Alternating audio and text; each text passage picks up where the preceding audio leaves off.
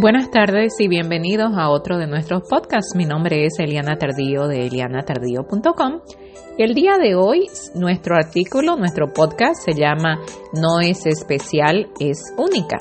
No se olviden que nuestros podcasts son la lectura de nuestros artículos que se encuentran disponibles en elianatardío.com.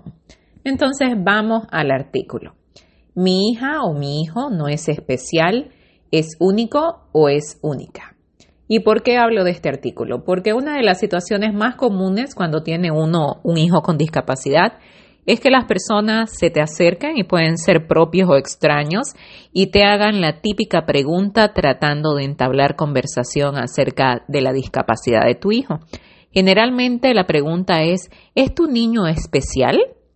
Podemos caer en el juego sin entender a ciencia cierta lo que implica esta tendencia y así cometer el error de creer que la palabra especial es positiva, ya que trata de reemplazar o de ser más sensible cuando pensamos en la palabra específica y correcta que es discapacidad. Muchas veces pensamos que las palabras como especial hacen la situación menos dolorosa, más llevadera o hacen que los niños sean vistos de una manera diferente. Sin embargo, ese no es el caso. ¿Y por qué tenemos que defender a nuestros hijos de palabras que entendemos pueden ser dichas con buena intención, pero que lamentablemente tienen un efecto segregador, ya que si bien queremos creer que especial significa bueno, ya sabemos que el uso de la palabra especial es específico para poder segregar a estudiantes. Las aulas especiales son segregadas la educación especial, el mayor reto es que siempre quieren entregarla en aula segregada. Los servicios especiales son segregados. Las organizaciones especiales ofrecen servicios segregados. Entonces, analicemos cuál es el efecto de la palabra especial y por qué es tan importante corregirla y otorgar una nueva opción, que en este caso les sugiero puede ser la palabra único o única. La palabra especial en el caso de las personas con discapacidad es utilizada como un comodín para denotar diferencia y al mismo tiempo genera inmediatamente bajas expectativas. Muchos padres se niegan a creerlo, muchos padres piensan que especial es una palabra bonita. Sin embargo, eh, para muestra un botón, cuando se ve a una persona con una discapacidad que es visible, cuando se ve un niño, por ejemplo, que tiene síndrome de Down, inmediatamente la gente dice es un niño especial. La gente no dice que el niño es especial porque el niño es un niño activo o es un niño productivo o es un niño proactivo o porque lo conocen o porque lo admiran o porque saben el esfuerzo que hace cada día. No, dicen que es especial porque tiene síndrome de Down. Entonces, en realidad la palabra especial no tiene nada de especial. Si el niño muchas veces comete un error, en vez de intentar educarlo como se haría con cualquier otro niño, corregirlo y tener la expectativa de que se equivocó pero lo puede hacer bien, muchas veces se escucha repetidamente el dicho de, ay no, pobrecito, déjalo, no ves que es especial.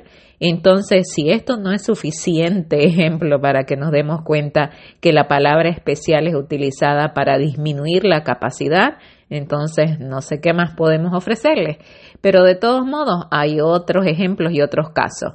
Muchas veces cuando un niño tiene una discapacidad y se lo trata de incluir en el paso de la integración, los adultos cometen el error de introducirlo o presentarlo al grupo como un niño especial. Y también muchísimas veces pasa en la comunidad que el padre, tratando de ser una buena persona en la comunidad, le dice a su hijo típico, tienes un compañerito especial, tienes que estar ahí para ayudarlo siempre o para estar pendiente de protegerlo siempre. Aunque de nuevo la intención sea buena, el resultado no es positivo, ya que a un niño que no tiene ningún prejuicio y probablemente no tiene ni siquiera aún la capacidad de diferenciar, le estamos enseñando que su compañero es especial y resultado de que es especial es una persona dependiente que no se puede defender y que siempre va a necesitar de alguien más para hacerlo.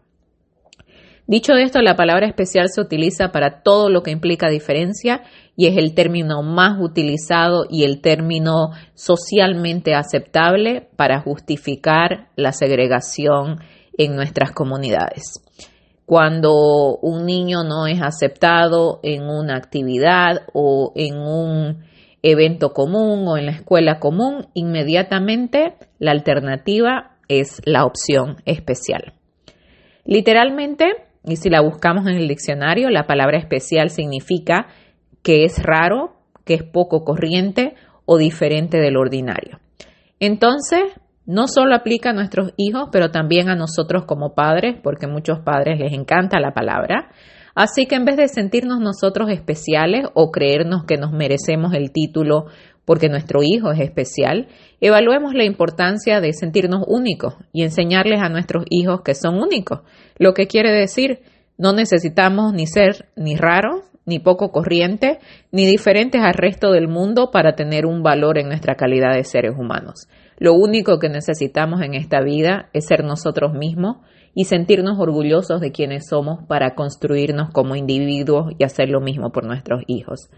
Luchemos porque nuestros hijos sean reconocidos como personas únicas, porque probablemente la característica más significativa y prometedora de cualquier ser humano es siempre y siempre será su individualidad.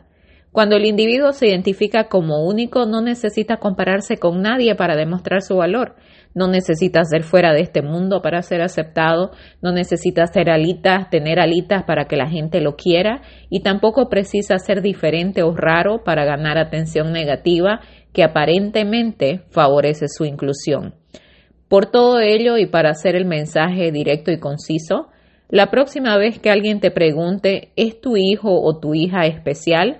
Considera esta opción y considera que tal vez la respuesta más apropiada o inteligente puede ser, si estamos en busca de igualdad, puede ser no es especial, sino que es único, es única y su condición o su diagnóstico o su discapacidad es cual o es tal si queremos compartirla. De esta manera estaremos colaborando para que de manera natural y cotidiana la normalización de la discapacidad se vuelva una realidad, para que la gente finalmente entienda que vivir con una discapacidad no es una situación fuera de serie, sino que es una situación totalmente natural, resultado de la diversidad humana. Tampoco la discapacidad nos hace a nosotros ni hace a nuestros hijos raros, o fuera de este mundo o fuera de serie, todo lo contrario los hace totalmente humanos, viviendo una situación que tiene una infinidad de retos y también oportunidades dependiendo de los actores de esta situación. Entonces, pensemos en esto, reflexionemos, reflexionemos con una mente abierta, haciendo a un lado los prejuicios, y si no somos padres y somos miembros de la comunidad, que utilizamos estas etiquetas. Está bien que las utilicemos si no sabemos cómo disminuyen o limitan la comunidad. Si tenemos la oportunidad de saber que están disminuyendo y limitando y segregando a nuestros estudiantes y a nuestros individuos con discapacidad, seamos honestos y seamos colaboradores. Y si tanto decimos querer y amar a las personas con discapacidad y querer hacer una diferencia en sus vidas, Aquí está la oportunidad. Comienza por normalizar su existencia y entender que son individuos y no que son ni especiales, ni que son los más cariñositos, ni que son los angelitos. Son personas a las que tenemos que conocer como tal y son personas que como todo el mundo se merecen el respeto y el derecho a ser tratados como seres humanos únicos, ya que no hay ninguno igual a nosotros. Gracias por haber estado con nosotros el día de hoy. Los esperamos la próxima y no se olviden que estoy en Eliana Tardío H en Facebook, en Instagram y Twitter como Eliana Tardío y de nuevo encuentran todos nuestros artículos en elianatardío.com.